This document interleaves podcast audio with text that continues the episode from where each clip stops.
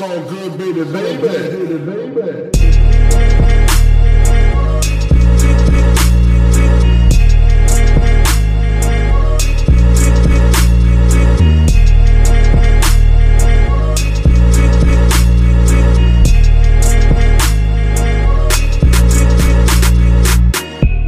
Hallo zusammen, mein Name ist Jan Wehn und ihr habt eine neue Folge vom All Good Podcast. Bei mir ist heute ein junger Mann zu Gast, der vor kurzem ein neues Release gehabt hat, was aber nichts daran ändert, dass die Dringlichkeit besteht, ein bisschen mit ihm über seine Musik und sein Schaffen zu sprechen. Die Rede ist von Dizzy the Kid. Ich grüße dich. Hi. Hi. Ähm, du hast freundlicherweise uns deine WG zur Verfügung gestellt hier. Und ähm, wir sitzen bei dir in der Küche. Es ist eine sehr schöne Küche, muss ich sagen. Ähm, magst du das WG-Leben? Ja, ich glaube, wenn ich allein wohnen würde, dann äh, würde ich doch irgendwie vereinsamen. Ich meine, in der Mucke wirkt das manchmal so, als wenn ich das irgendwie mögen würde, einsam ja. zu sein, aber äh, nee, also ich habe letztens hätte ich auch fast eine, eine Einraumwohnung beziehen können, die echt nice gewesen wäre, okay. aber ich glaube, das wäre mir dann doch echt zu einsam gewesen und die Mitbewohner hier sind vor allem sehr cool, also Jackpot, nicht nur eine nice Küche, sondern auch coole Leute, die auch Mucke machen. Okay, ja, ich kann das sehr bestätigen. Ich wurde hier gerade schon sehr äh, freundlich empfangen mit einem Glas Wasser und äh, so weiter. Ähm, du hast es gerade schon angesprochen, äh, das mit der Einsamkeit. Und tatsächlich wollte ich als allererstes auch äh, mit dir auf einen Tweet von dir zu sprechen kommen, von, weiß ich, der ist schon ein bisschen länger her. Da stand drin, bin alleine in einer Waldhütte und mir ist hart langweilig. Vielleicht mache ich zur Ausnahme mal Musik.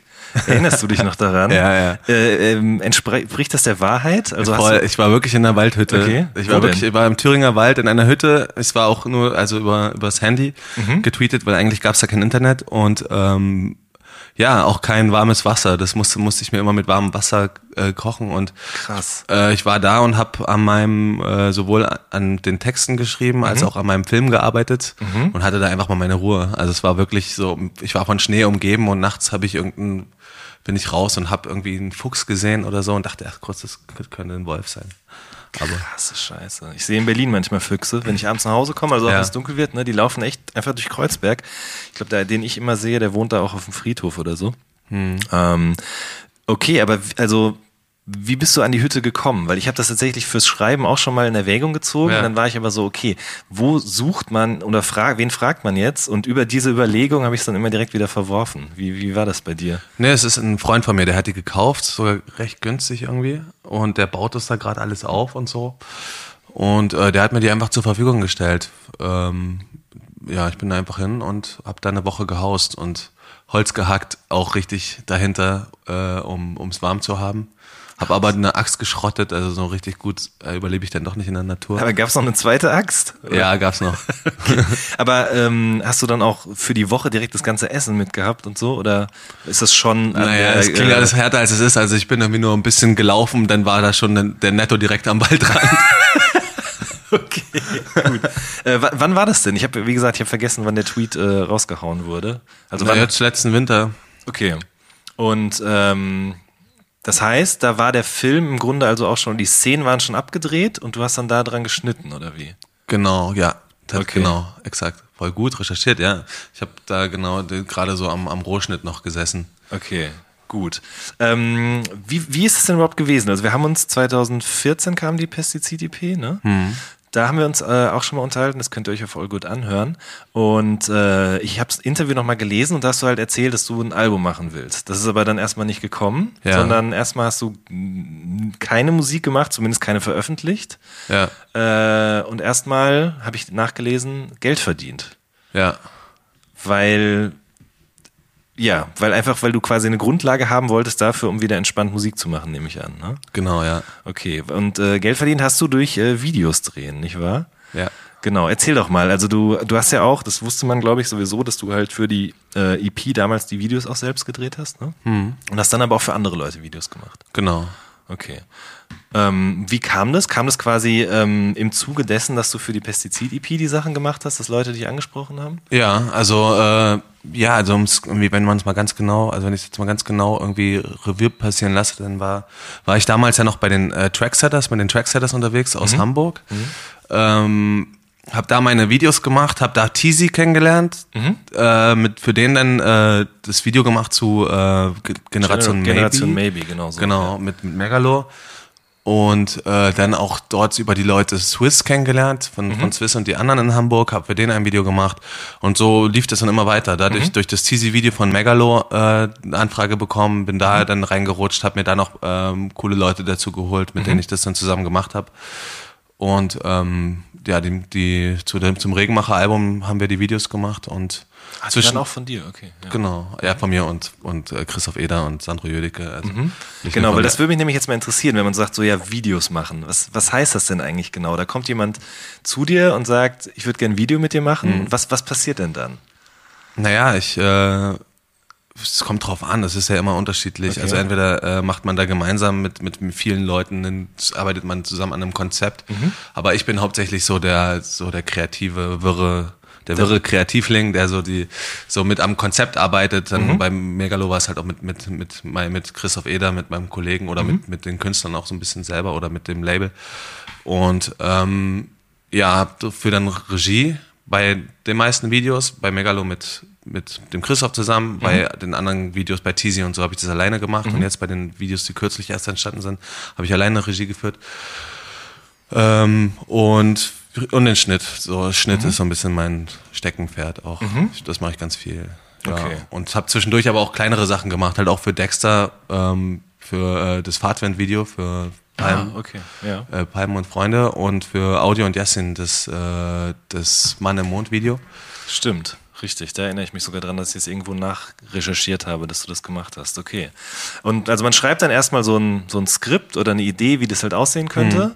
bespricht es mit dem Künstler ja. Und der baut dann vielleicht noch was ein oder sagt, okay, das möchte ich lieber nicht machen.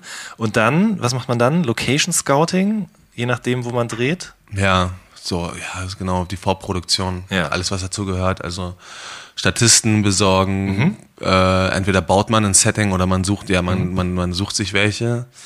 Ähm, ja, man überlegt sich die Szenen, man macht einen Drehplan, so. Mhm. Ähm, ja, gehört einiges dazu. Okay, und also nehmen wir jetzt mal ganz konkret äh, das Generation Maybe Video, weil ich mhm. das noch so klar vor Augen habe und auch jetzt das auf die Frage perfekt passt, die ich habe. Ja. Äh, das habt ihr ja, also wo habt ihr das gedreht? In was für einer Straße ist das da passiert? Das ist die Innenstadt von Erfurt. Ich habe die ganzen Ach, Leute alle in meine Heimatstadt geholt und die ganzen Leute, die da rumlaufen, sind teils Freunde von Tisi und Freunde okay. von mir. Okay. So, also es ist nämlich an einem öffentlichen Ort gedreht worden. Ja. Braucht man dafür eine Drehgenehmigung? Ja, ja, klar. Okay, und wie macht man sowas dann? Da ruft man einfach, äh, da ruft man einfach, oh, du fragst mich jetzt Sachen, da ruft man da die Behör irgendwelche Behörden an. und dann sagt man, okay, ich möchte hier einen Tag lang ein Video drehen. Ja. Dürfen wir das? Genau. Okay, und dann sagen das, die ja oder nein. Ja, genau. Also das musst du einfach nur rechtzeitig anmelden, dann machen mhm. die das meistens, dann kannst du das, dann läuft das eigentlich und. Okay. Ähm, die wollen das auch nicht nochmal zur Abnahme sehen hinterher oder nee, sowas? Nee, nee? kommt okay. drauf an. Eigentlich nicht. Okay. Ja, und dann blockierst du halt so mhm. vorne und hinten, dass da keiner durchläuft. Mhm. Und das dann, ja, und dann funktioniert das schon. Okay. Ähm, war das, wie war das bei deinem, bei deinem Kurzfilm jetzt? Also wie, oder nee, fangen wir mal lieber weiter vorne an noch. Wann kam dir denn die Idee, diese Songs alle in so einem Kurzfilm zu verarbeiten? Ähm, also, ja, ist eigentlich erst vor kurzem. Also es gab schon ein Konzept zu einem krassen Musikvideo. Das war diese Stalker-Geschichte. Das war zu dem mhm. Song Pestizid von, von der EP Pestizid. Mhm. Und ähm, dieses, dieses Musikvideo habe ich jetzt schon, habe ich echt schon lange ausgearbeitet. Auch äh, ich habe bei so einem äh, jährlichen Seminar für, für Filmemacher teilgenommen und habe da dieses Videokonzept ausgearbeitet. Mhm. Und habe dann aber irgendwann, das war dann, das ist noch gar nicht so lange her, habe ich diesen äh, Prima Donna Kurzfilm von Win Staples gesehen und dachte so, ey fuck, ich mache jetzt zu der EP, ich mache jetzt einfach eine EP und ich mache einen Kurzfilm dazu. Einfach, weil ich damit mehrere, damit mehrere Fliegen mit einer Klappe, Klappe schlage. Erstmal mache ich irgendwie wieder was Besonderes, was irgendwie reinknallt. So, wo ich dachte so bei der Pestizid-EP, die war schon auch irgendwie besonders und das war irgendwie schon so ein rundes Ding mit den Videos, aber ich wollte da jetzt irgendwie nochmal eine Schippe drauflegen und dann wollte ich einfach irgendwie eine Visitenkarte für mich als Filmemacher haben und ja, für die mein, für, und vor allem den Leuten, die Leute in diese diese Kid-Welt irgendwie einführen. Mhm. So, dass, dass, die, dass die Leute da irgendwie ein bisschen visuell auch was vor Augen haben und das verstehen. Und vor allem wollte ich diese, fand ich diese Idee mit Finn und mir so geil, dass ich das dachte, dass daraus muss man mal einen Film machen irgendwie. Ja, verstehe.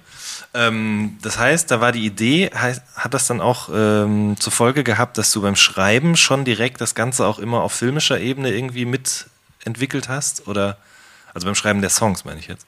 Mm, ja, es geht eigentlich. Ähm, nö, eigentlich äh, habe ich die Songs schon so geschrieben, wie sie sind. Also die Texte liegen auch schon echt eine Weile rum. Ich habe die nur immer ein bisschen verfeinert. Mhm. Ich habe wirklich tatsächlich nur überlegt, wie ich die Songs jetzt irgendwie gut in diesen Film integrieren kann und das so.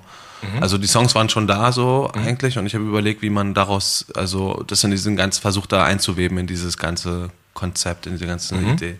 Okay, verstehe. Mhm. So, und dann hast du, ja, wie bist du da vorgegangen? Du hast erstmal komplett das Skript geschrieben und dann dir die Leute gesucht, mit denen du das halt zusammen machen wolltest. Ja. Wie viele Leute haben dann quasi damit dran gearbeitet? Boah, eine Menge, ja. Also, das war schon heftig. Also auch, ähm, weil es, ja, weil, weil die auch alle kaum Geld bekommen haben. Und alle, ich habe einfach mir wirklich Mühe gegeben bei diesem Konzept, habe da echt lange dran gearbeitet. Mhm und damit die Leute dann überzeugt, so, dass die, die haben es gelesen und viele Leute und haben gedacht, geil, so, also auch die, die Hauptdarstellerin, die ja echt nicht, nicht gerade unbekannt ist, mhm. äh, die hat es gelesen, meinte, die findet das Konzept geil, die hat Bock drauf und hat es komplett für Umme gemacht, so. Krass. Ja.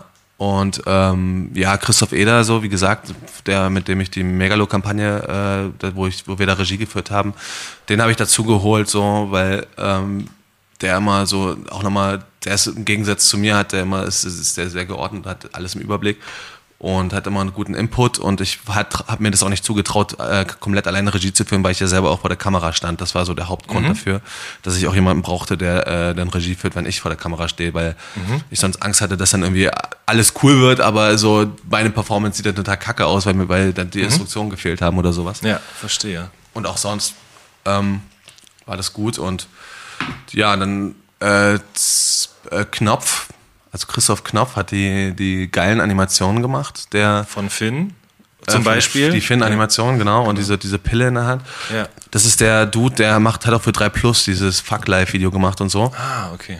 Und äh, da hat er ja auch schon so ähnliche Figuren drin gehabt und so. Und ich habe den mal wieder getroffen. Ich kenne ihn eigentlich, weil äh, mein Kumpel Dexter, also der andere Dexter, mein mhm. Dexter, mhm. und äh, sein Kumpel Pacino bei so einem Videobattle mitgemacht haben mhm. und gegeneinander gebettelt haben. Mhm. Und die waren beide im Finale, also richtig im Finale, Dexter gegen diesen Pacino. Und mhm. er, ich habe die Videos für Dexter gemacht, so zum großen Teil, und der Knopf die für Pacino. Geil. Und so kennt, dadurch kennen wir uns. Ja. Und ich habe ihn angehauen und der hat's einfach so auch da voll Herzblut reingesteckt und da wochenlang an diesen Animationen gearbeitet. Einfach so, so. Das ist super krass. Und dann Patrick Richter, noch ein anderer Kumpel, den ich aus Erfurt kenne, der jetzt auch in Berlin wohnt, der hat das Grading gemacht, so. Mhm. Der hat da auch super viel Herzblut reingesteckt und das dann auch, dann auch noch so ein bisschen finalisiert in der Post und so und ja, Krass, und okay. Also ich, ich merke schon, wirklich viele Leute. Ja, super ja. viele Leute jetzt vergessen, aber wenn ich jetzt alle nennen würde, dann... Äh, Klar, äh, weil dann kommen ja auch noch Requisite und äh, Location und bla und blub und so weiter und so fort dazu. Genau, genau. Und dann auch noch äh, Sounddesign muss ich auch nochmal erwähnen. Das ist, hat, hat Friedhelm Mund gemacht, der äh, auch bei einer Pestizid-EP mhm, genau. damals mit mir gearbeitet hat. Ja, okay. So, dann klappern wir das jetzt alles nochmal ab. Ich hoffe, das ist okay für dich, aber ich finde es wirklich interessant, mhm. wie du das gemacht hast, weil es wirklich echt ein sehr sehenswertes Stück Film ist. Kann ich sehr empfehlen. Müsst ihr euch bitte angucken oder könnt ihr euch angucken. ähm, was war, was war jetzt das erste? Genau, diese Animation von Finn. Also ähm, für Leute, die es jetzt nicht gesehen haben, es gibt halt immer wieder im Laufe dieses Kurzfilms so einen so Schwenk zurück auf den, mhm. der eben vor einem im PC Drumcomputer oder irgendwas zum Produzieren sitzt auf jeden Fall. Und ja. der hat eben so, so eine schwarze, ne, Rauchwolke trifft's ja gar nicht. Es hat so ein, so ein schwarzes Ding irgendwie auf dem Kopf. Und ähm, wie, wie läuft denn sowas dann ab? Also hat derjenige, ich weiß nicht, ob du das selber dann auch gespielt hast? Nee, nee. Okay, also ist. Ich habe leider nicht so eine, so eine schöne Statur. Aber wie macht man sowas denn dann? Also klar, wenn du, wenn du einfach nur ein Bild hast in Photoshop, dann kann ich mir noch relativ gut vorstellen, wie man irgendwo was drüber malt. Aber in einem Film ist es ja so, dass sich das dann bewegt. Hm. Ne? Also der Mensch bewegt sich und das muss sich dazu bewegen alles. Wie, wie macht man sowas? Ja, das hat ja, das, ist, das Tracken bedeutet das. Also das, okay. da rechnet der Computer dann automatisch. Also wir haben versucht, da so Tracking-Marken, also es ist einfach nur so ein Morph-Suit, Suite oder wie das man das nennt, so ein Morph-Suit, ja. so ein, so ein Anzug, Ganzkörperanzug, so ein Ganzkörperkondom und damit ist dann mhm der Marc, der den, den Finn quasi gespielt hat, äh, da mhm. stand der, der mal da und da hatten wir so Kreuze auf dem Kopf. Aber der Knopf meinte dann, dass es äh, gar nicht viel gebracht hat zum Tracken und musste dann teilweise Frame für Frame das äh, verrücken und es fast verzweifelt. Ach, okay, krass. Aber normalerweise kann man das mit dem Computer, berechnet der Computer die Bewegung und äh, du, du fügst dann einfach so die Animation rein. Also du markierst quasi den Bereich und dann, wenn der Bereich sich bewegt, dann bewegt sich die Animation mit sozusagen. Ja. Okay heftig. ähm, Color Grading Ähm, das ist, glaube ich, was, was ja auch immer total vernachlässigt wird und die Leute das auch einfach nicht, nicht, nicht irgendwie, wenn sie ein Video sehen, gar nicht groß drüber nachdenken. Aber die Bilder, die äh, kommen ja nicht aus der Kamera so auf den Rechner und dann wieder zurück ins fertige Video. Ne? Also mhm. man, man filmt dann, also bei Fotografien kenne ich das, dass du im RAW-Format fotografierst. Ja. So, und dann kann man ja, das wusste ich eine ganze Zeit lang ja auch nicht, aber dann kann man ja tatsächlich Kontrast und sowas alles irgendwie noch nachträglich irgendwie, ja, ja, man kann sogar die Blende irgendwie mit bearbeiten. Das geht mit dem Film genau das Gleiche. Ja, also das das wäre das wär geil, wenn es schon so möglich wäre, dass man das wie eine RAW-Datei bearbeiten könnte, weil dann äh, mhm. könntest du den Film viel, viel krasser noch darauf Einfluss nehmen und so. Mhm. Das ist aber in einem Bild nochmal ganz viel krasser, nochmal viel, viel besser. Und das haben wir bei einem Video gemacht, das war bei Kids, da haben wir auch mit so einem RAW, haben wir auch mit RAW gearbeitet und das war so unintuitiv beim Schneiden. Also ich konnte damit so schlecht schneiden. Das war auch, ich bin auch scheiße rangegangen, aber deswegen, ich finde auch, dass es das schlechteste Video ist bisher, weil ja, weil ich das richtig spüre, wie mir das gefehlt hat, da intuitiv zu, rumzuspielen. Aber äh, anderes Thema. Mhm. Ähm, das ist, du, du, du, du ziehst am Ende einfach, es gibt halt Software, eine Software und du, du fummelst dann, machst du dir die Regler, äh, legst Masken mhm. ähm, und ja, also es ist schon eine Kunst für sich. Also mhm. ich stecke da auch leider nicht so drin. Okay, aber es ist halt generell, also wenn ich jetzt ich kann den Film jetzt nicht auswendig rezitieren, aber viel grünlich, bläulich, dunkel einfach generell. Und dann kann man so, so Filter oder Masken drüber legen, sodass das Ganze insgesamt so einen Anstrich bekommt. Schon. Genau, genau. So also wie du, du reduzierst vor allem viele Farben, dass halt dann nur so die, die, die, die komplementären Farben da sind oder so, mhm. was weiß ich, dann irgendwie die Hauttöne und der Hintergrund ist so ein bisschen bläulich mhm. oder so. Okay. Das erste Mal, dass ich sowas mitbekommen habe, war bei so Navy CSI und so. Da gab es mhm. doch immer, je nachdem, was für Folgen das waren, hatten das immer so verschiedene Farben. Ja. So sehr orange, an manchen Stellen sehr grün oder so. Ähm, und in, in den letzten Jahren habe ich das Gefühl, so in Werbespots oder auch in so diesen High-Class-Pop-Produktionen, sage ich mal, da ist es immer alles so ein bisschen ja, sind so kräftige, lebendige Farben und so. Das, das ist so, ein, so ein unterschiedlich. Also zum Beispiel so diese Teile the Creator Sachen, das ist mhm. immer super äh, flach vom Look, ne? Also mhm. ist nicht, ja, nicht, nicht ja. kräftig, das ist mhm. so so Bonbon-mäßig äh, total, also da ist der Kontrast komplett rausgezogen. Okay. Was ja, halt auch dann wieder für so einen milchigen, interessanten Look sorgt. Also okay. schon, ich finde, das ist echt schon mega interessantes Thema. Und äh, ich habe äh, bei, bei dem Finn-Film geht's auch krass, äh, in dem Konzept war das eigentlich noch viel krasser bedacht, dass man da krass mit Farben arbeitet. Mhm. Aber da hieß es eigentlich, dass Rot die Farbe von Finn ist mhm. und Blau ist so die Farbe von Dissy und so. Mhm. Und ihre Farbe ist dann so dieses Gelb und dieser mhm. Herbstwald und so. Ja, ah, stimmt, der kommt ja auch noch vor, richtig, richtig. Ja, ja und, ausgeblendet. Und das ist, und da wurde im, im, beim Graden auch noch ein bisschen drauf geachtet. So. Mhm. Okay. Abgefahren, das finde ich wirklich sehr interessant. ähm, so, was hast du noch angesprochen? Das Sounddesign, richtig. Also ähm, die, der Film, also die EP ist ja länger als der Film. Mhm. Ähm, und die Songs im Film wandern ja auch so ineinander über sozusagen. Das heißt, ihr habt nochmal so eine eigene Sounddatei quasi erstellt, die quasi mhm. auf den Film passt. Und was wurde dann gemacht beim Sounddesign sonst noch?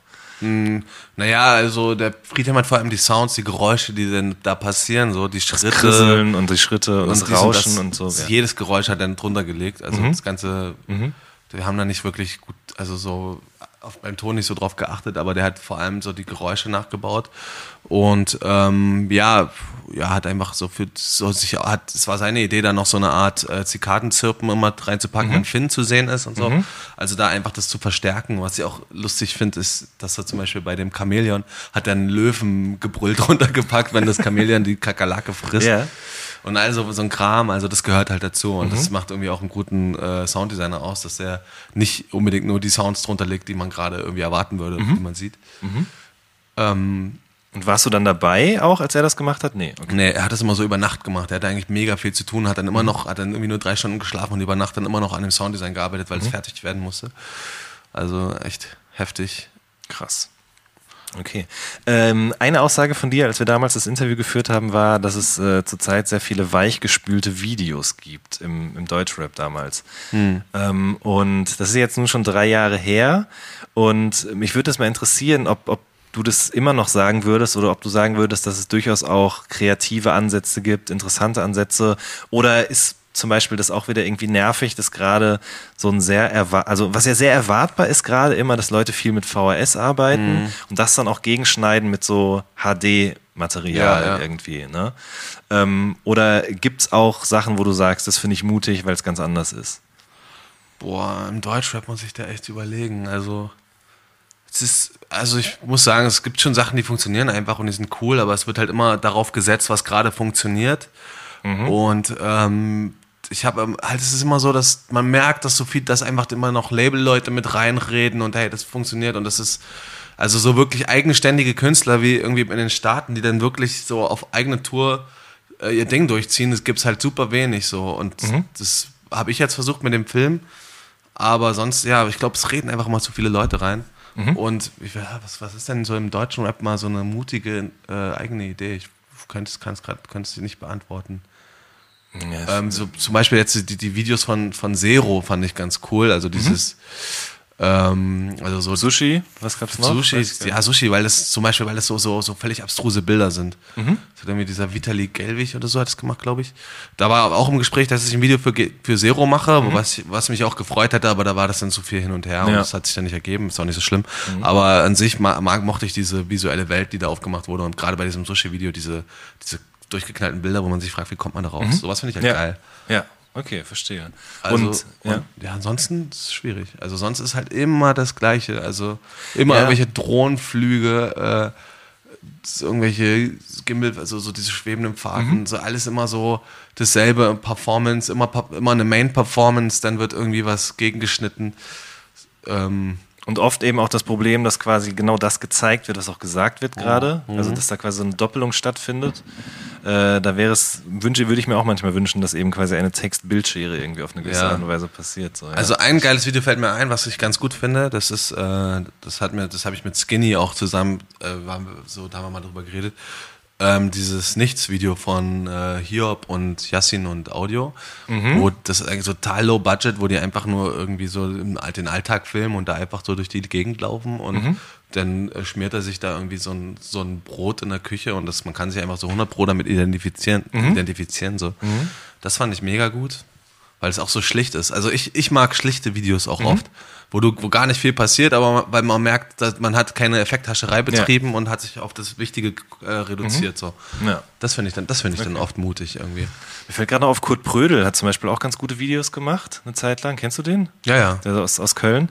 Äh, und da ist mir jetzt aber auch aufgefallen, ich habe das neue Bowser-Video gesehen und da hat, wurde zum Beispiel auch ganz krass mit diesen Glitches gearbeitet und dass quasi so eine Performance-Layer mit einem anderen überlegt wird und dann dreht sich quasi das bewegte Bild so in ein neues Bild rein mit ganz vielen Pixeln drin. Das ist also auch was, was dann jetzt immer so wieder übernommen da, wird. Data Moshing, so. Das, ah, ja, so heißt das, okay. Ja, nice. das ist so bei, äh, bei diesem ASAP-Mob-Video, das ist ja ganz krass, dieses Lamborghini High. Stimmt. Das ist ja so, das ist das Video, worauf man sich, also wo das halt ganz krass passiert ist. Aber so generell Glitch ist geil. Das war ja damals schon zur Pestizid-EP, habe ich ja übelst viel mit so Glitch-Zeug gearbeitet. Richtig. Da gab es aber noch nicht diese Plugins, wo du das halt so krass, also jetzt gibt es ja Plugins, wo du so ja. VRS und Glitch so richtig krass machen kannst. Das gab es damals noch nicht. Und ich, mich hat damals halt vor allem so Danny Brown und sowas inspiriert. Mhm. Und dann haben es auch ein paar damals gemacht, aber jetzt ist es halt so inflationär benutzt, mhm. dass es halt schon wieder fast, dass es schon wieder langweilig ist. Ja. Das halt, weil es halt auch so einfach ist, überall einfach, okay, jetzt haben wir hier nochmal irgendwie einen Glitch und eine Störung drauf. Das ist der neue Drohnenflug quasi. Genau, ja, ja. ja. Okay. Naja, und ähm, aber auf internationaler Ebene, also ich meine, du hast jetzt gerade schon ein paar Acts gedroppt, aber wenn du jetzt so die letzten, letzte halbe Jahr vielleicht zurückdenkst, wo gibt's da Videos, wo du sagst so, Richtig nice. Na, ich bin ja einfach, ich bin einfach äh, krasser Win Staples Fan, mhm. irgendwie so, was da irgendwie, da kommen ja auch Filmemacher von aus, aus aller Welt und machen mhm. da irgendwie Videos, also auch für äh, Sweatshirt oder sonst mhm. Und ähm, da, ich weiß, also so ja, Prima Donna war ganz cool. Mhm. Aber, also, na gut, das ist schon wieder älter. Dieses Senorita-Video von, von Win Staples ist geil mit dieser Scheibe am, am, Ende. Ich will jetzt gar nicht spoilern, aber am Ende mhm. steht vor so einer Scheibe und so eine Familie sitzt davor und, und schaut so in dieses Ghetto rein. Und Ach, das Ghetto krass, ist das wir noch gar nicht gesehen. Eine Glasscheibe. Okay, heftiger Spoiler jetzt natürlich. Aber auch richtig geiles Video ist, äh, das, ähm, was ich, weil es halt auch so reduziert und so simpel ist, ist äh, Lift Me Up von, von Win Staples, auch von dem Summertime 06, mhm. also nicht mhm. von dem neuen weil es so, äh, ist einfach nur geile Bilder, alles, eigentlich fast alles zur Abendstunde gedreht und, mhm. und der, irgendwann fängt er an so zu fliegen einfach und du siehst nur so drehende Bilder und einfach richtig geile Motive. Also das hat mich auch mhm. krass inspiriert. Mhm. Ich muss sagen, das hat mich echt, Äh, ich habe jetzt vor kurzem ein Video für Clouseau gemacht in L.A., und da habe ich mich vor allem von diesem Staples-Video und so inspirieren lassen, so von diesen ganzen Hip-Hops, also so dieses neuartige Zeug. Ihnen das auch geschickt und er hat es auch gefeiert, so diese mhm. Bilder davon und so. Und das merkt man, glaube ich, auch ein bisschen. Ist es schon draußen, das Video? Ja, ja. Okay, das habe ich noch nicht gesehen. Ist gerade erst rausgekommen. Okay. Und dann natürlich, äh, Alter, richtig krasses Video, das neue von äh, Kendrick Lamar, das äh, Ich habe es noch nicht Elements. gesehen, oh, muss ich gestehen. Ich, ich, weiß nicht, irgendwie ist es mir krasses Elements, das haben Berliner Dudes gemacht, das Video. Echt? Ja. Okay. Das ist so ein Typ, also ich, ich, das ist jetzt alles nur so Gossip, ich weiß das nicht alles 100 pro, mhm. aber über so ein paar Ecken äh, gibt es diesen äh, Jonas Lindström, mhm. und den kennen auch so Leute, mit denen ich gelabert habe, bla bla bla, und auf jeden Fall äh, hat der, äh, der hat einfach äh, so ein so ein Fashion Clip gemacht mit so krassen Bildern einfach so, die, die auch so krass aneinander geschnitten sind. Aber das ist ein cooler Style, so fast so ein bisschen wie bei diesem äh, bei diesem Zero-Ding, weil das auch mhm. so, so abstruse Bilder einfach sind, so krasse mhm. Bilder. Und das war, ist aber bei so einem Blog, bei so einem Videoblog veröffentlicht worden und das hat dann wohl irgendwie Kendrick oder wer auch immer da irgendwie gesehen und hat den dann angerufen und hat gesagt, hier, ich will ein Video genau in dem Style. Krass. Und dann hat dieser Jonas Lindström aus Berlin dann das Video gemacht für mhm. das Neue für Kendrick. Und das ist wirklich geil geworden. Heftig. Ja, ich guck's mir an auf jeden Fall. Ich habe meine Hausaufgaben nicht gemacht. ähm, willst du denn im Musikvideobereich bleiben? Beziehungsweise du machst ja eh auch schon andere Sachen, so glaube ich, ne? Mhm. Ähm, aber Stichwort Film oder, oder Serie oder sowas, gibt es da auch Ambitionen oder Pläne in die Richtung? Auf jeden ja, klar, auf jeden Fall. Aber das, das ist, äh, ich würde jetzt erstmal so sagen, dass ähm, das spare ich mir auf, bis ich mhm. ein bisschen älter bin. Okay. Jetzt finde ich dieses äh, Musikding echt gerade ziemlich geil und vor allem oder ich kann es gar nicht so sagen, weil bisher habe ich mich immer treiben lassen, habe immer, also ich, es war gar nicht so, dass ich das alles so krass forciert habe, sondern es mhm. immer nach einem Ding ist das nächste gekommen. Ich habe immer das gemacht, was gerade kam. War immer froh, dass ich äh, was, was hatte zum Geld verdienen. Das waren manchmal mhm. coole Jobs, manchmal nicht so coole.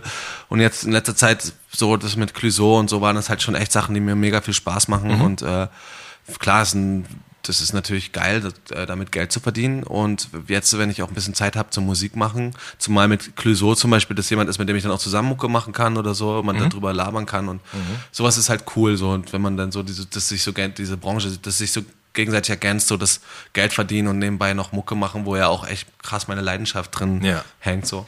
Ja. Okay. Ja, dann lass uns doch noch mal ein bisschen über die Musik sprechen. Also äh, auf der EP, die heißt ja so, weil auch eben auch Finn so ein bisschen im, im Fokus steht. Mhm. Ähm, wie kamst du denn da drauf, jetzt so eine EP zu machen? War das dann halt irgendwie jetzt wichtig, dass vor dem Album quasi das nochmal erklärt wird, genauer?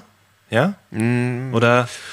Ich, eigentlich wollte ich diese Finn-Sache einfach mal abschließen, weil diese, eigentlich eher abschließen, weil diese okay. Idee einfach schon auch lange, lange da war und ja. ich habe da immer gedacht, okay, ich mache das nur so versteckt, damit die genauen, die Leute, die genau hingucken, das checken mit Finn und mhm. habe das ja immer alles so voll mysteriös gemacht. Das stimmt, ich erinnere mich nämlich auch ans Interview und ja. da habe ich dich so ein bisschen dazu gefragt und da warst du sehr wortkarg und hast es, also nicht, weil du nichts dazu sagen konntest, sondern wolltest eher, hatte ich das Gefühl ja. auch. Sollten die Leute eher selber verstehen, okay. Genau, das war immer so. Aber im Endeffekt, ach, ich bin auch noch, ich bin ja echt ein, trotzdem noch ein No-Name. Die Leute, die, die gucken sich das, äh, die, die hinterfragen das gar nicht so krass und im Endeffekt habe ich mir dadurch eher selber im Weg gestanden, habe mhm. hab ich jetzt so das Gefühl. Und ähm, aber ich fand diese Idee mit Finn, also so, weil damals auch alle möglichen Leute dachten, das ist wirklich eine andere Person. Mhm. mhm. Fand, und ich dachte, okay, das jetzt mal so aufzuklären mit diesem Film und dann aber auch diese mhm. Idee überhaupt, dass so ein Schatten einfach an einem Drumcomputer steht und das fand ich alles so cool und dachte, ey, mhm. fuck, jetzt arbeite ich das nochmal richtig ab, damit das irgendwie mal richtig raus ist, dieses yeah. ganze Ding und nicht so, äh, ja, keine Ahnung. Und das Album, das wird dann, glaube ich, viel wird dann gar nicht mehr so krass konzeptionell jetzt wieder, mhm. also so so eine die so krass diese fiktive Geschichte erzählen, sondern eher wirklich persönlich, glaube ich. Mhm. Okay, verstehe. Äh, was ich im Intro so schon so geil finde irgendwie, dass du da, da ist so eine gewisse Distanz zum, zu, zu der Kunst, weil du erzählst ja, was sein könnte. So, du rappst ja am Anfang hier an dieser Stelle sollte jetzt eigentlich so ein martialischer Chor sein. Mhm. Und äh, an der Stelle müsste die und die Line sein. Wie, wie, kam das denn? Also das ist ja quasi wie so ein Behind the Scenes innerhalb des Songs. Ja, so die vierte Wand durchbrochen. Ja. Ja, weiß ich auch nicht. Kann ich gar nicht so sagen. Ist einfach beim, beim Schreiben passiert, so dass ich dachte, oh, das ist doch eine coole Idee. So. Ich finde es gut in dem Sinne, als dass ja gerade Rap immer auch professioneller wird und ich finde über diese Professionalität an vielen Stellen eben auch so, so Kleinigkeiten vergessen werden. Mhm. Und deswegen fand ich es irgendwie schön, dass du das da so aufbrichst. Ja. Das hat mir gut gefallen. Ähm, Haben jetzt, oder hat Tino bzw. Tracksetters, haben die an der EP auch noch irgendwas mitgemacht? Nee, Nee, ne? nee, Das war nur auf der ersten EP. Also diesmal hast du es alles ganz alleine gemacht? Nee, oder? auch Friedhelm äh, hat Ja. auch wieder mitgemacht. Ja. Ähm, der hat gerade am Intro viel mitproduziert. Mhm. Da haben echt viele, also ich mag das, liebt es ja so. Ich habe ja irgendwie so meinen, meine dreckigen, meinen dreckigen Sound und was weiß ich Mhm. so, meine, meine dreckigen Skizzen. Aber ich liebe es mit Leuten Mucke zu machen zusammen. Und so Ja. war auch in Leipzig mit so ein paar Leuten, hab da Mucke gemacht. Da war ist so, dann so ein Typ vorbeigekommen, der hatte so Effektgerät und hat so Dub. Zeug, so, Mhm. so Delays und so draufgepackt. Die habe ich dann auch mit in, in den Song eingearbeitet. Und am Ende nach diesen ganzen Sessions, ich habe selber irgendwie 5000 Mal bei alleine bei dem Song Finn so viele Beats immer wieder neu gebaut, weil ich immer nicht zufrieden war. Und am Ende war dann der Trick, einfach von allen Beats Elemente zu nehmen, die ich geil fand und daraus wieder was zu machen, was sich die ganze Zeit verändert. Oder und das bei fast allen Songs. Also so, das ist auch das, was ich, wo- worauf ich halt Bock habe, so mit Leuten Mucke machen und so Songs zu machen, die sich, die sich verändern und noch mehr, fast beim nächsten Album jetzt auch noch, noch mehr Abwechslung reinzubringen und da wirklich äh, mich am meisten reizt mich halt dieser musikalische Part so. Dann, du hast jetzt gerade Finn schon angesprochen, verrat mir das doch mal eben kurz. Äh, das klingt für mich wie so ein Hundegebell. Dieses, ist das ein Hundegebell? Das ist ja. ein Hundesound, ja. Und das habt ihr dann, wo kam der her? Das ist einfach, äh, ehrlich gesagt, einfach nur ein, Sound, den ich, also so. Okay, also jetzt nicht mit Field eine- Recording irgendwie vor die Nee, nee. Schnauze gehalten und dann, Nee, Das okay. ist einfach ein Geräusch, was ich. Und dann auf die Tastatur gelegt und dann so ein bisschen dran rumgespielt, Genau. oder wie? Okay, geil. Gibt es noch irgendwelche anderen äh, sehr absurden Sounds, äh, die man jetzt vielleicht nicht auf die erste, auf erst, aufs erste Ohr hört, sozusagen? Äh, also ganz oft so Gesang von mir so im Hintergrund, wo ich so richtig blöd irgendwie so, alleine bei Medizin hört man den ganze Zeit, dann manchmal so und dann so fuckt er so, hab da übelst einen Hall mit einer riesen Hallfahne drauf irgendwie und oder ähm, keine Ahnung. Störsounds, dann irgendwie sind die eingespielt, aber so ein bisschen daneben und den dann wieder ausgegeben, also wieder exportiert und dann so zerhackt. Das, das bei Finn ja dieses oder so ein Kram halt. Mhm. Ähm, womit produzierst du?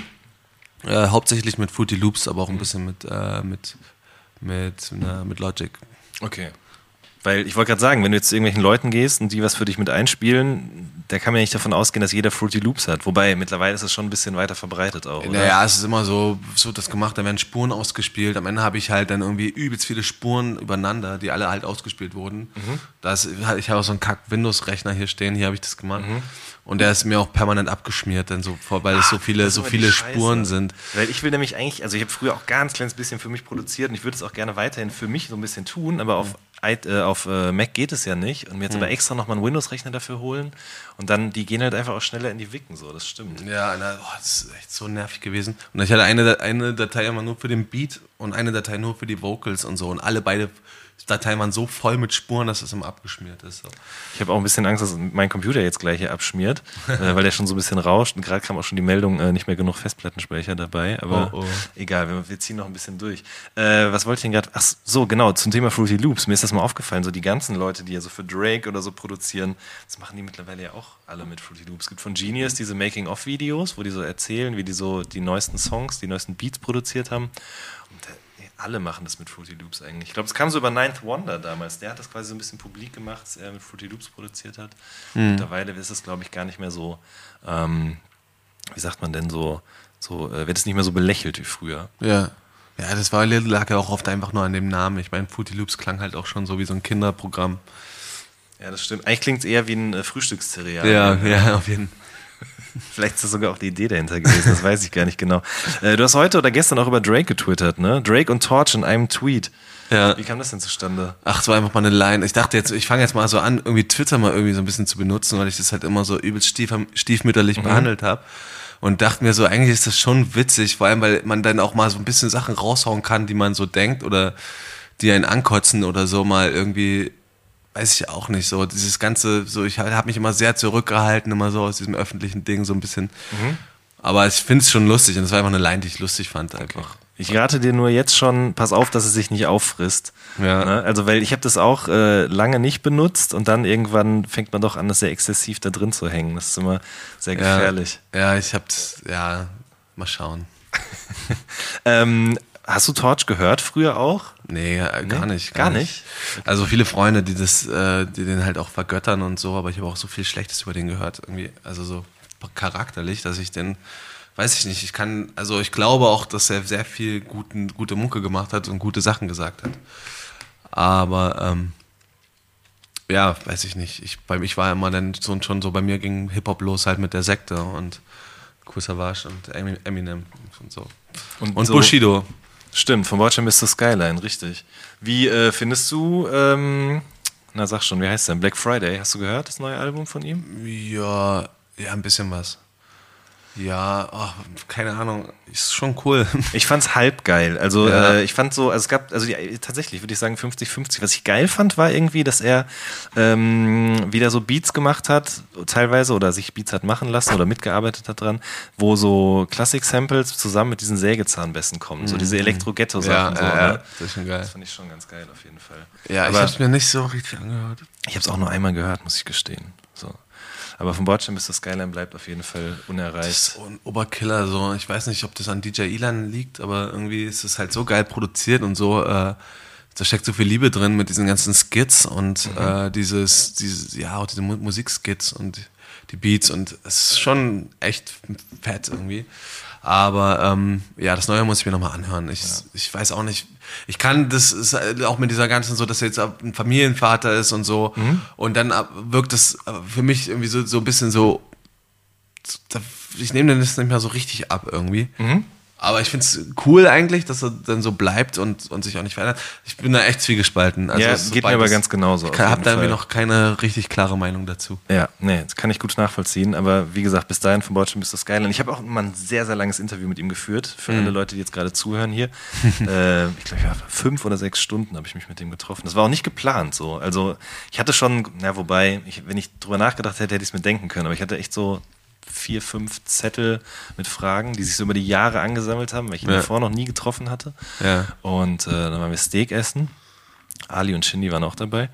Und äh, dann haben wir echt so seine ganze Karriere einmal irgendwie rekapituliert und haben auch viel über von Bordstein bis zur Skyline gesprochen. Ja. Und wie das so entstanden ist damals und so. Und es gibt doch äh, bei, es gibt doch den Song, nicht, das ist nicht Rennen, das ist dieser, ich glaube, eine Kugel reicht, wo er diese Dealer-Geschichte erzählt. Ja, ja. Und da gibt es auch am Anfang diese, äh, Anrufbeantworterstimme, mhm. die so mit hoher Stimme irgendwie irgendwas an Ware anfordert.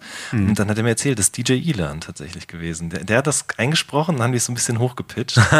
ja, und äh, er hat noch, also Ach, ich will jetzt nicht so viel spoilern hier, ihr solltet das Interview auf jeden Fall euch mal an, äh, anhören, sage ich schon. Schön wäre es. Nee, durchlesen. Es sind noch ein paar andere, auf jeden Fall sehr tricky Sachen mit drin, so zum Thema Samples und so. Sehr interessant geworden. Ja. Am heftigsten äh, war ja immer noch dieses, äh, äh, was war das? Carlo Koksnoten 2, wo, wo, eigentlich alles, alles von einer Platte gesampelt war. Mhm. Richtig. Das stimmt. Also das Carlo Cooks Noten 2 mit äh, Saad, meinst du? Ne? Genau, genau, genau. richtig. Es gab ja dann nochmal einen Carlo Cooks Noten 2 mit Flair. Ja, hinterher. das fand ich auch gar nicht so schlecht. Ja, also ich habe es damals gehört, fand es richtig scheiße. Und jetzt habe ich es neulich nochmal gehört und muss sagen, ist eigentlich ganz geil geworden. Ja, ja, also ich fand das mit Saad, ich meine, das war dann so das Alter, da habe ich das einfach so gefeiert, so, mhm. da, so äh, geil, so, keine Ahnung, da lief das bei uns halt so generell. Und dann äh, das mit Flair, das war dann so, weiß ich, ich fand's, ich weiß auch nicht, ich weiß auch nicht, warum ich es cool fand. Aber ich habe viel nicht gefeiert vom Bushido und auch nicht mhm. vom Flair, aber das fand ich irgendwie gar nicht so mhm. schlecht.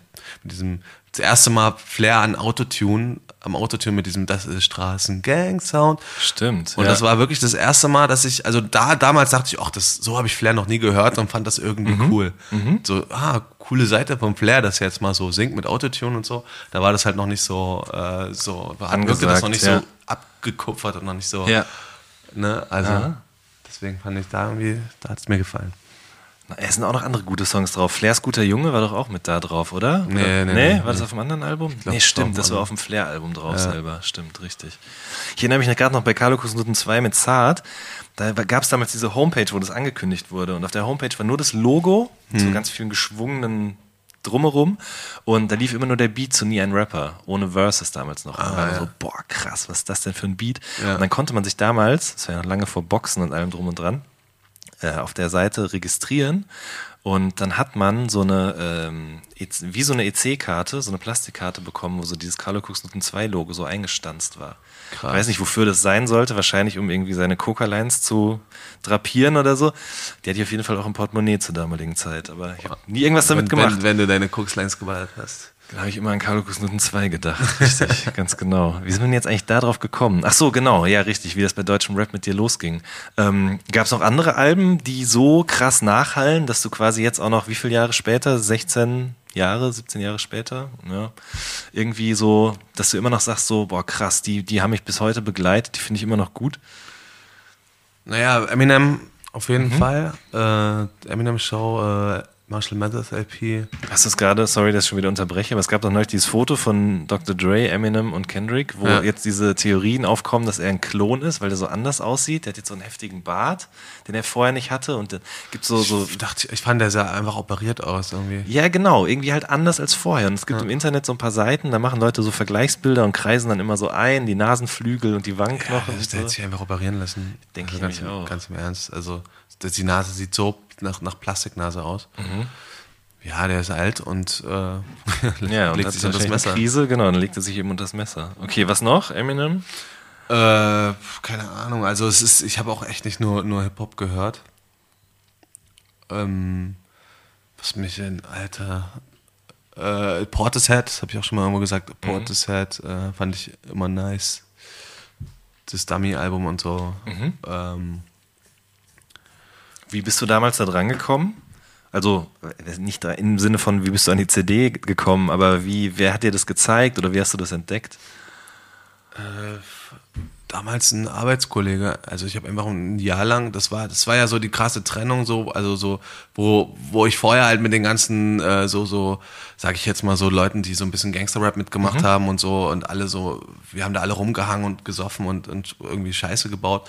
Und irgendwann habe ich dann angefangen, ein Jahr im Theater zu arbeiten. Und da mhm. bin ich noch hin mit, mit, mit rasierten Haaren und mit Silberkette mhm. und habe dann da aber die Technik mitgemacht und bin da, hab, war dann wieder voll. Also ich bin ja eigentlich schon trotzdem auch ein Kind, das viel mit Kultur in Berührung kam, dadurch, mhm. dass meine Mutter Opernsängerin ist. Aber habe dann ein Jahr im Theater gearbeitet da dieses, und da der Arbeitskollege, der hat Portishead gehört und das hat mich dann, da bin ich dann voll drauf hängen geblieben. Okay, verstehe. Zum Beispiel. Und äh, vorher so, so Alben, die mich richtig geprägt haben. Krass. Also es ist unterschiedlich. Na naja, gut, das sind jetzt auch schon, schon drei Sachen, die du genannt ja. hast. Ich, ich merke halt für mich selber irgendwie, dass das, je älter ich werde, dass das immer seltener passiert irgendwie. Hm. Hast du, empfindest du es ähnlich? Oder also wenn, wenn du jetzt fünf Jahre zurückdenkst, gibt es da irgendwo ein Album, was du so viel und so oft gehört hast, wie zum Beispiel von Bordstein bis zur Skyline? Das, bei mir ist es richtig krass. Bei mir ist es auf jeden Fall so, weil ja? ich immer, wenn was, was, was Neues, was mich irgendwie catcht, ich bin da so hinterher, was irgendwie was zu finden, das irgendwie mich wieder beeindruckt und was, und dann höre ich das rauf und runter die ganze Zeit. Also diese, diese alten Alben so von damals, die, die betrachte ich total leidenschaftslos. Und dann gibt es mhm. aber jetzt so neuere Sachen, die zurückliegen, wo ich sage, geil, mhm. das, das beeinflusst mich jetzt halt so. Okay. Also was mich was ich zum Beispiel geil immer wieder höre. Ist aber auch so oft bei mir einfach so Musik, die mich so kreativ einfach äh, trägt, irgendwie, wo ich, wenn ich arbeite, wenn ich etwas Kreatives mache, die ich dann höre und äh, wo ich dann voll in so einen Tunnel reinkomme, das ist dann irgendwie Radiohead oder so, was mhm. mich so voll, das neue Album irgendwie so voll, äh, was mich vom Vibe halt so voll mitnimmt und äh, was mich inspiriert. Und dann halt, wie gesagt, diese Win Staples Sachen, das neue mhm. Album ist auch oberkrass. Mhm.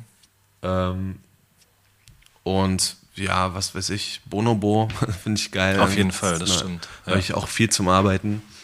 Das wollte ich nämlich jetzt gerade fragen. Was hörst du denn, wenn du dann am Computer sitzt und schneidest oder Color Grading machst du auch selber? Nee, nee, nee nicht selber. Nicht. Okay, aber schneidest, ja, hast ja eben ja. gerade gesagt, genau. Also zum Beispiel Bonobo, weil das halt so, also ich höre das solche Sachen auch zum, zum Schreiben tatsächlich, wenn ich mhm. zu Hause sitze. Also Bonobo höre ich extrem viel, ähm, aber auch viele so, so Ambient-Sachen von FX Twin zum Beispiel auch mhm. und so Sachen. Einfach ja. weil es, glaube ich, so ein, es hat so einen Rhythmus, aber irgendwie keinen Text. Das lenkt einen nicht zu sehr ab, aber man bekommt so einen Flow in den Kopf rein ja, irgendwie, ja. ne? Ich glaube, ja, das, auf jeden Fall. sicherlich. Ja, und diese, dieses, dieses Trippige, so was sich immer so wieder in so neue Welten führt irgendwie. Mhm.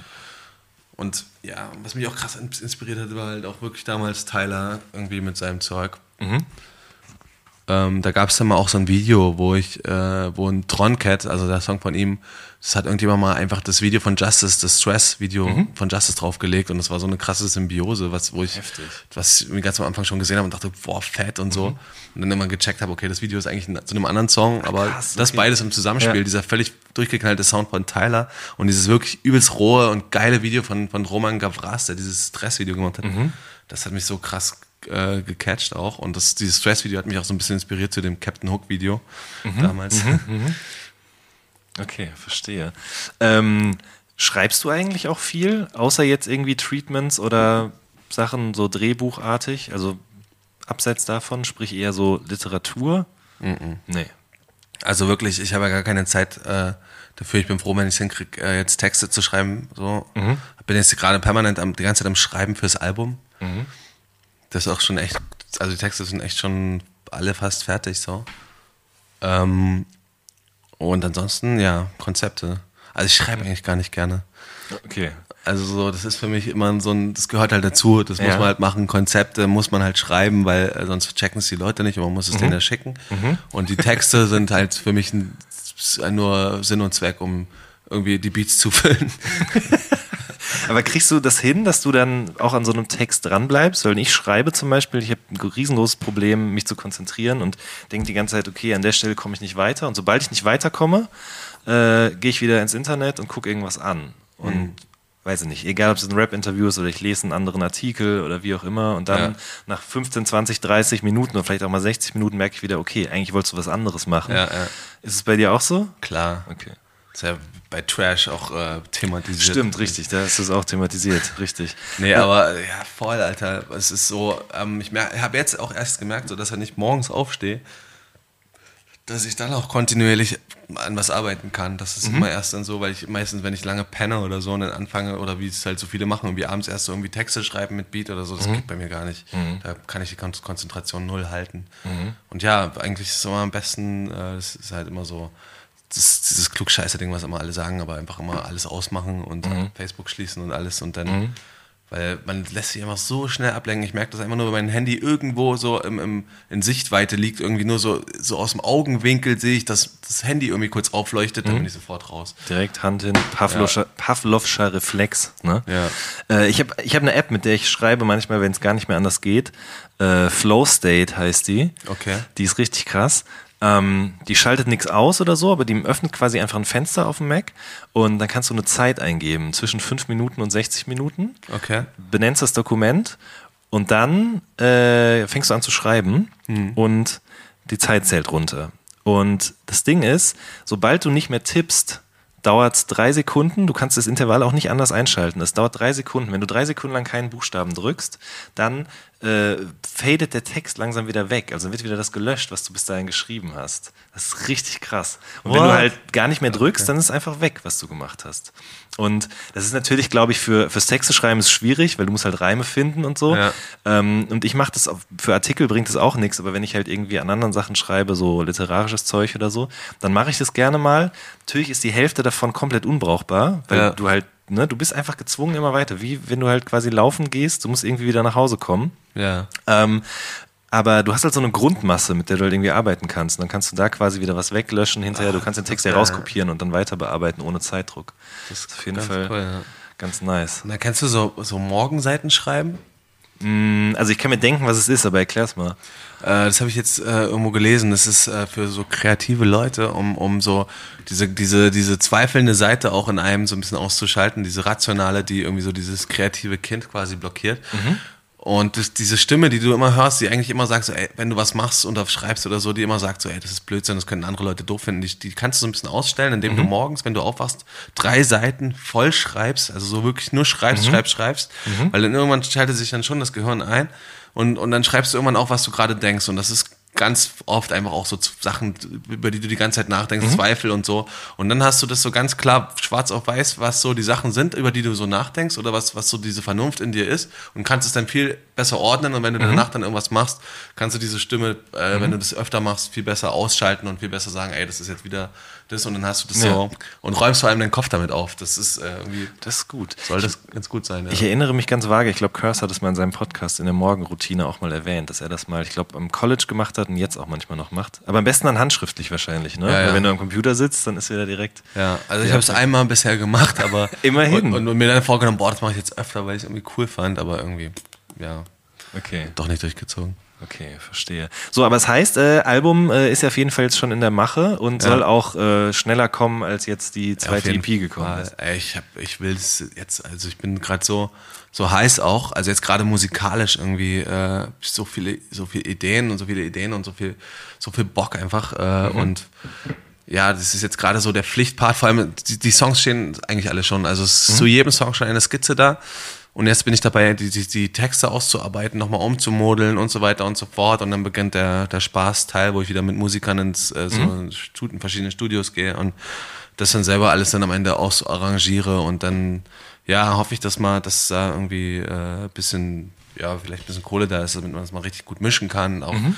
das letzte Mal äh, es ist alles wieder mit Herzblut passiert bei der EP, alles von äh, Friedhelm und vor allem Thomas, TK, TK1, Cosmo. Ach stimmt, den, der hat doch auf dem ersten Casper, also nicht auf dem ersten, aber auf XOXO hat der nicht ja, da auch? Genau, ja, den genau. habe ich ganz vergessen. Der hat bei der EP auch, das habe ich vorhin, äh, war, ja, ich ja. weg. Mit Cosmo habe ich da auch für die für die EP, äh, zum, vor allem Medizin und so. Mhm. Also deswegen ist auch dieses Donkey Kong Feature, deswegen steht das drauf. Ah, deswegen habe ich, ich nämlich auch noch wissen. Gut, dass wir nochmal drüber sprechen. Ja, mit dem habe ich da dran gearbeitet und der hat, äh, ja, mit dem habe ich auch viel gemacht so. Okay. Genau nice. und und mit dem habe ich auch ein paar, ein paar, echt geile Skizzen so äh, für das Album und mhm. Okay. Auch mit, mit anderen Leuten. Ja. Also Frühjahr 2018. Ja, ja, wahrscheinlich. Also wäre schon geil, wenn es früher kommt, aber ja, es ist immer so früher, weil das ist immer, früher ist immer eine blöde Zeit eigentlich, weil das Album ist eigentlich schon, das ist ja schon auch immer ein bisschen melancholisch, ist schon eigentlich mhm. immer ein Winter-Sound. Mhm. Da habe ich mir jetzt auch ein bisschen so Kritik von Skinny eingefangen, so, weil der meinte so, ey, deine EP, überhaupt keine Sommer-EP und so. Naja, das halt. Okay, vielleicht kommt sie auch noch im Winter. Mhm. Mein Lieber, ich danke dir auf jeden Fall sehr, dass du dir die Zeit genommen hast. Hat mich sehr gefreut. Ja. Äh, war sehr interessant. Ähm, ich glaube ehrlich gesagt auch für die Zuhörer. Wir haben äh, über Musik gesprochen, aber natürlich auch ein bisschen über, über, über Videogeschichten. Ich finde es immer sehr interessant, weil das kommt meiner Meinung nach ein bisschen zu kurz. Mhm. Ähm, checkt auf jeden Fall die Fin-EP ab. Die ist schon draußen, kann man sich überall anhören und klicken und kaufen und streamen und auf jeden Fall auch den, den Kurzfilm. Sehr zu empfehlen. Ja, wie gesagt, vielen lieben Dank. Gerne. Ähm, und das war eine neue Folge vom All Good Podcast. Wir hören uns in der nächsten Woche. Macht's gut. Tschüss.